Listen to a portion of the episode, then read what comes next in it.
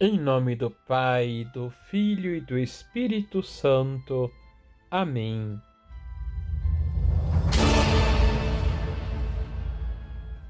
Olá, tudo bem com você? A caridade não procura a própria comodidade. São Camilo de Leles. Deixe seu like, pois ajuda o canal a crescer. Se inscreva e compartilhe. Liturgia, Liturgia diária. diária. Depois de condenar a soberba e arrogância de Corazim, Betsaida e Cafarnaum, Jesus se dirige ao Pai numa oração de bendição. É o que lemos em Mateus capítulo 11, versículos de 25 a 27. Ele testemunha o Pai publicamente e se alegra com a mesma alegria que se encontra no coração do Pai. Eis a oração de Jesus. Eu te louvo, ó Pai, Senhor do céu e da terra, porque escondestes estas coisas aos sábios e entendidos e as revelastes aos pequeninos. Nós, os filhos e filhas, participamos do conhecimento e do amor de Deus. Não somos estranhos a Deus, mas recebemos dele a vida divina e dela participamos por pura graça e bondade. Podemos nos dirigir ao Pai chamando-o de Abá, isto é, de papai ou paizinho.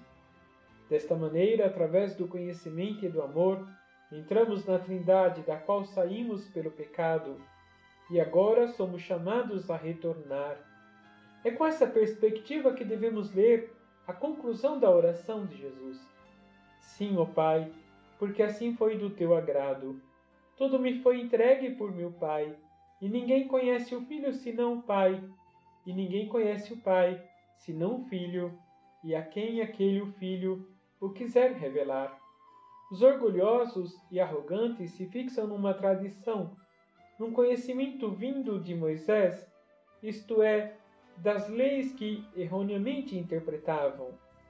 Por isso não havia espaço para Deus atuar. Nesse sentido, a mensagem de Jesus soava como desconexa das antigas tradições. Chegamos ao conhecimento e ao amor de Deus através da ação do Espírito Santo, que é fruto do amor do Pai e do Filho.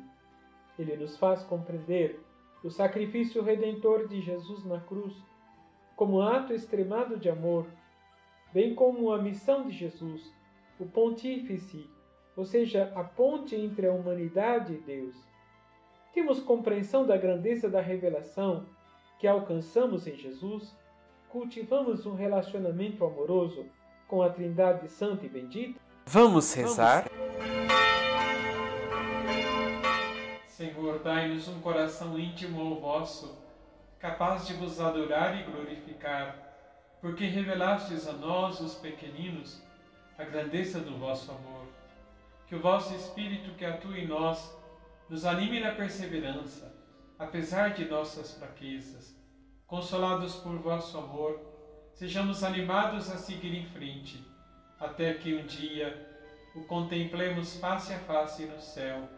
Assim seja. Receba a bênção do Deus Todo-Poderoso, Pai, Filho e Espírito Santo. Amém.